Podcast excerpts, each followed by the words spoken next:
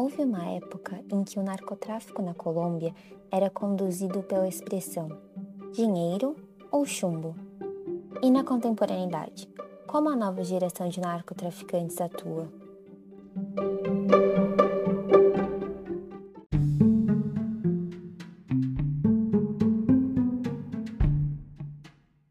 Olá, sejam bem-vindos ao nosso primeiro podcast. Eu sou Letícia Vaz.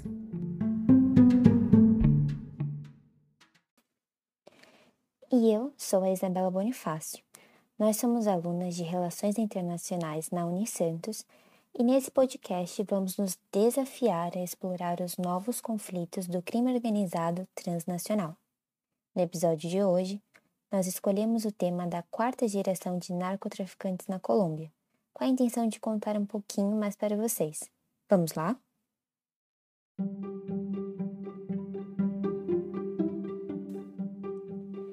Os herdeiros dos grandes chefões dos principais cartéis da Colômbia, como Medellín e Cali, durante as décadas de 80 e 90, hoje eles correspondem à quarta geração narco-colombiana. O que se observa é que ela é tão discreta que as suas lideranças são chamadas de os invisíveis. Em outras palavras, a atual geração é uma contraposição à geração de Pablo Escobar, ou seja, houve uma transformação na organização desse crime transnacional de forma a impactar profundamente na comunidade doméstica e internacional, como será explorado ao longo desse episódio.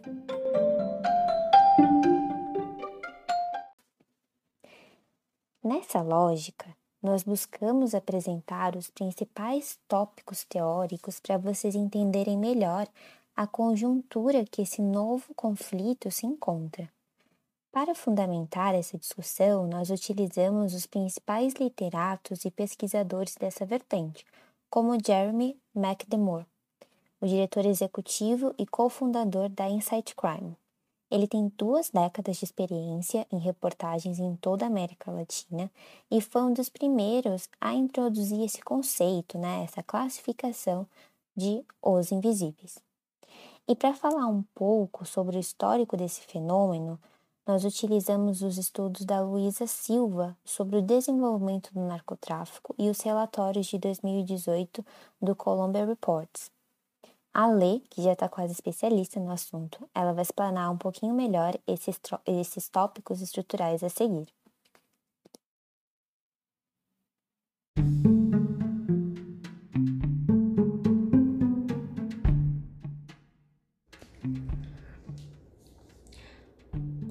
De drogas é um fenômeno global que, apesar de ter a sua percepção alterada com o tempo, ainda ocupa um espaço significativo na esfera das relações internacionais. É difícil delimitar todo o seu alcance e os seus impactos, porque é uma atividade com uma forte tendência a crescer, devido ao fato de ser uma ocupação econômica informal muito rentável. Esse não é um fenômeno recente, já que podemos citar o uso de substâncias entorpecentes desde os primórdios da civilização, em rituais religiosos ou medicinais, por exemplo. Isso se deu inicialmente por causa da abundância dessas substâncias na natureza e ao fato delas não precisarem passar por processos químicos. Foi a partir do século XVII que as potências europeias começaram a utilizar o ópio como um instrumento da sua política mercantil, principalmente no continente asiático, e a questão das drogas passou finalmente a fazer parte das relações internacionais. O consumo inicialmente era voltado para fins medicinais e se expandiu muito cedo por ser barato e eficaz como analgésico, sedativo e antitérmico. Um exemplo desse uso foi durante os conflitos das guerras. Nessa época, a dependência ainda não era vista como um problema social, então a gente não tem muito o que falar sobre a postura dos governos ou da opinião pública ainda. Com o passar dos séculos, a droga deixou de ser considerada um bem de consumo de luxo e popularizou-se entre as massas. Alguns governos chegaram a regulamentar o uso de drogas e restringir o seu acesso para pessoas específicas, como médicos ou líderes religiosos.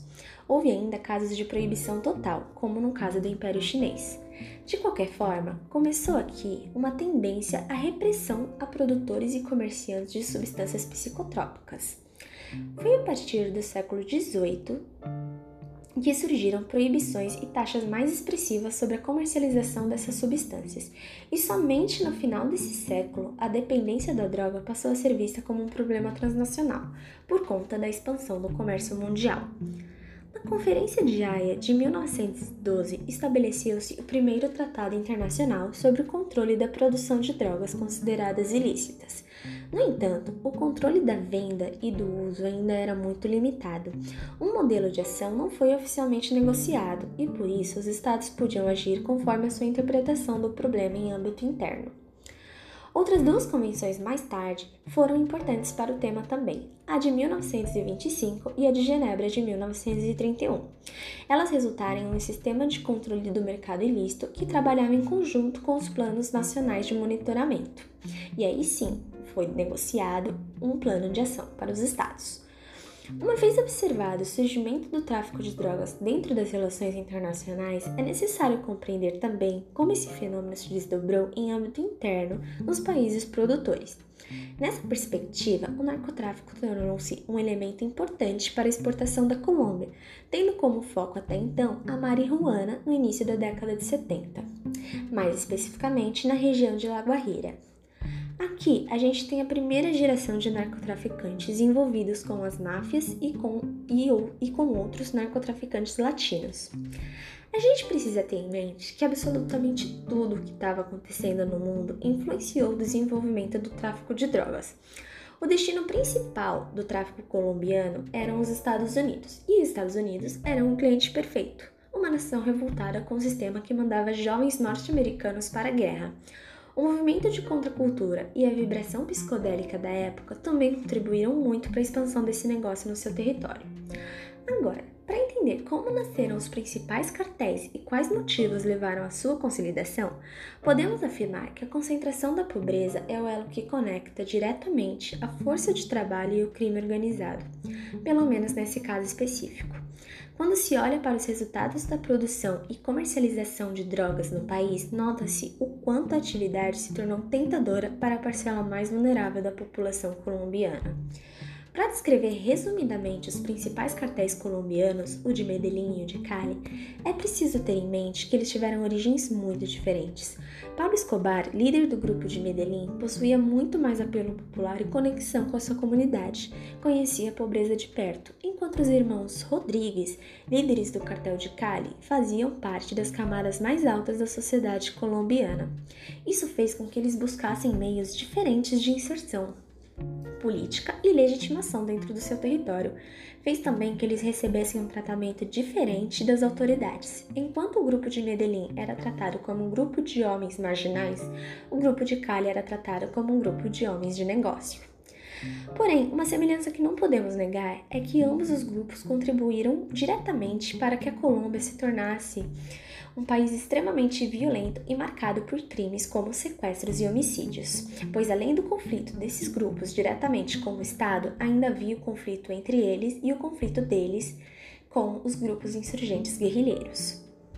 Desde sempre, os Estados Unidos foram o destino-alvo das exportações, e por esse motivo sempre foi um player muito importante no assunto. Desde que a guerra às drogas foi declarada, a relação entre os líderes colombianos e os estadunidenses flutuou bastante a ponto de se romper no final do século XX e só se restabelecer com a elaboração do Plano Colômbia.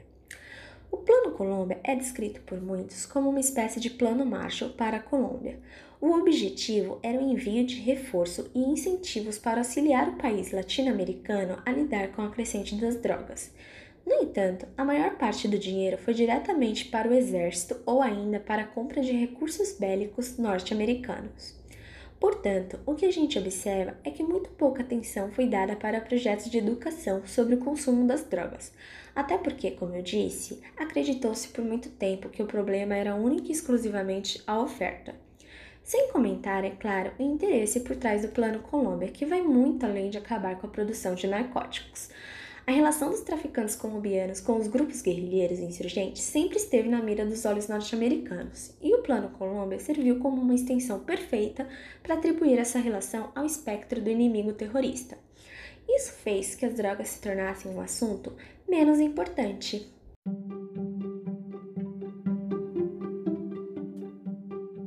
Nessa perspectiva que ela acabou de apresentar, a invisibilidade do narcotraficante colombiano, ela vai retratar o âmago dessa quarta geração. Então temos que no início da industrialização do tráfico de drogas, os chefes dos cartéis eles eram reconhecidos. Todos sabiam seu nome, eles possuíam gostos extravagantes como vestir botas de crocodilo, usar cordões de ouro, carros de luxo, pistolas visíveis e folhados a ouro. Esse estereótipo, a lá Pablo Escobar, ele não faz mais parte da realidade social. Então, os herdeiros dessa geração, eles operam na sombra e longe do radar das autoridades. Após cerca de 40 anos dessa industrialização, essa nova geração aprendeu com seus antepassados e consegue gerar muito mais lucro em negócios sem atrair atenção.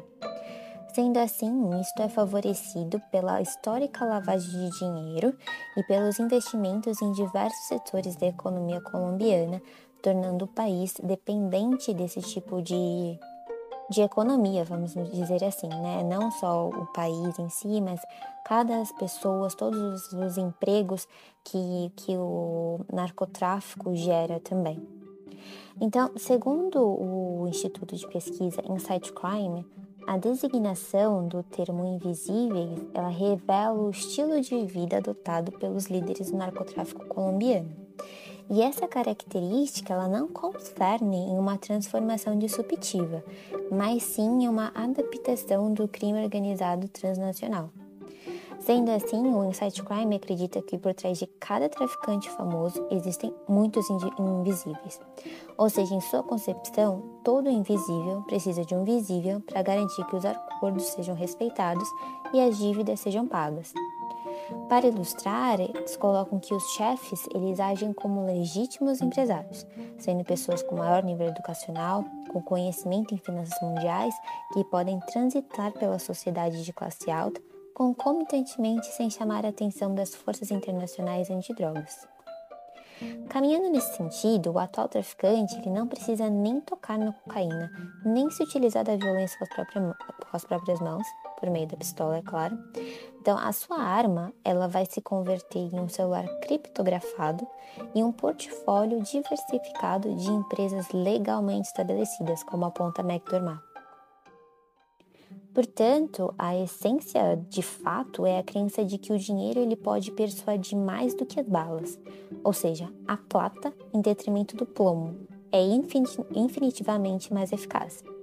Então, como nas palavras do Jerry McDormand, os narcotraficantes colombianos eles aprenderam que a violência ela é contraproducente para o negócio. Os chefes do tráfico na Colômbia eles percebem que a sua melhor proteção não é um exército particular, mas sim o anonimato e a corrupção. Em vista disso, a nova geração ela, de traficantes ela preza que a violência é ruim para os negócios. E essa, essa concepção ela vai, ela vai acontecer, ela vai ocorrer em um cenário que o comércio de cocaína na Colômbia está cada vez mais dinâmico, com uma produção recordes no nível de, dessa droga e os novos mercados e com novos mercados internacionais a serem explorados. E com essa deixa, é, a gente tem que os colombianos eles cederam o maior mercado do mundo, que é os Estados Unidos, aos mexicanos. Mas isso não é um sinal de fraqueza, é sim um movimento de negócios inteligentes configurando uma manobra empresarial. Bem, os tráficos de droga para o mercado americano, ele não é um bom negócio para a Colômbia. Por que, que isso acontece? Por que, que é, existe esse entendimento, essa análise? Os riscos de interdição, extradição e apreensão dos bens eles são altos. Então, a análise colombiana ela prefere focar na Europa, onde o quilo da cocaína vale muito mais. Também focam na China ou também na Austrália, porque basicamente os riscos eles são menores e os lucros maiores. É, por sua vez, a questão da repressão e da violência no narcotráfico, elas vão se concentrar na parte visível do narcotráfico, digamos assim, ou seja, na parte do contrabando e da produção. Ou seja, são a, o, as pequenas pessoas, o risco fica para essa população que é de classe mais baixa, né? Aquela que está protegendo seu território, aquela que está tocando de fato na cocaína, produzindo ela.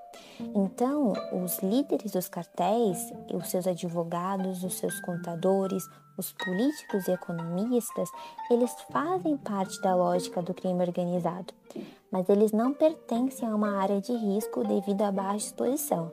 Digamos ainda que os advogados e contadores eles vão representar esses líderes invisíveis, mas ainda assim eles têm menos riscos comparado com a população que coloca de fato a mão na massa. Bem, o Insight Crime ele coloca alguns pontos para o futuro do comércio da cocaína na Colômbia, como por exemplo o desenvolvimento de uma nova rede criminosa formada por ex-integrantes da FARC, das FARC, que pode vir a dominar essa produção de cocaína na Colômbia. Também tem a crescente infiltração do tráfico de droga no Estado de Libertação Nacional, que vai enfraquecer cada vez mais o comando, o controle, a disciplina e a ideologia, e, portanto, ameaçando as perspectivas de paz. Os principais traficantes de droga, eles estão se tornando cada vez mais clandestinos.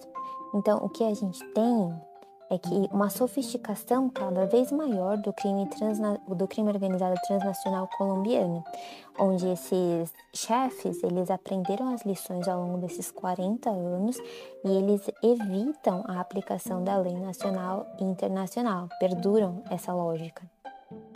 Então, a questão que concerne nessa conjuntura é de como identificar esses novos, novos chefes do narcotráfico e como combater.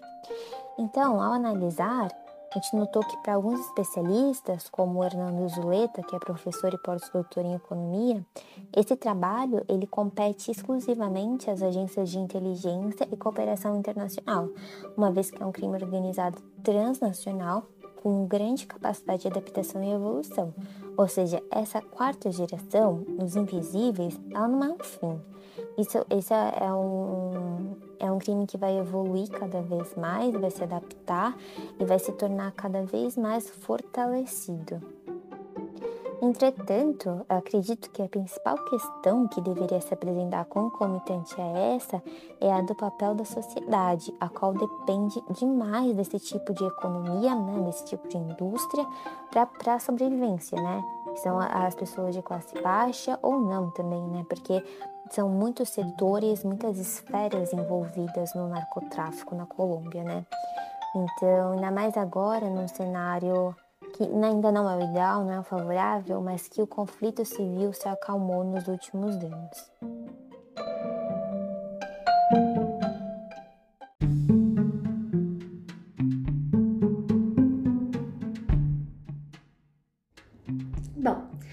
Finalizar, uma interpretação que a gente pode fazer é de que as medidas tomadas até então não foram suficientes, e isso tá óbvio. Ao contrário do que se esperava, elas fizeram com que o narcotráfico continuasse a se expandir. Acredito que seja por causa de todo o histórico, pelo fato do tráfico de drogas não ter sido realmente tratado com a prioridade que deveria, sobretudo nos anos iniciais do problema. Obviamente, como eu disse antes, o contexto influencia muito, principalmente o contexto econômico, mas o que a gente observa é, na verdade, um contexto que não sofreu grandes alterações há muitos anos, se a gente parar para pensar. Como a Isa falou, a sociedade continua dependendo dessa economia para sobreviver, ainda que o conflito civil tenha sido controlado as drogas continuaram sendo um problema e identificar elas tornou-se ainda mais difícil. As gerações mais novas de narcotraficantes aprenderam com as gerações passadas o que não fazer, mas as autoridades ainda não aprenderam a lidar com o problema das drogas e principalmente com as consequências dele.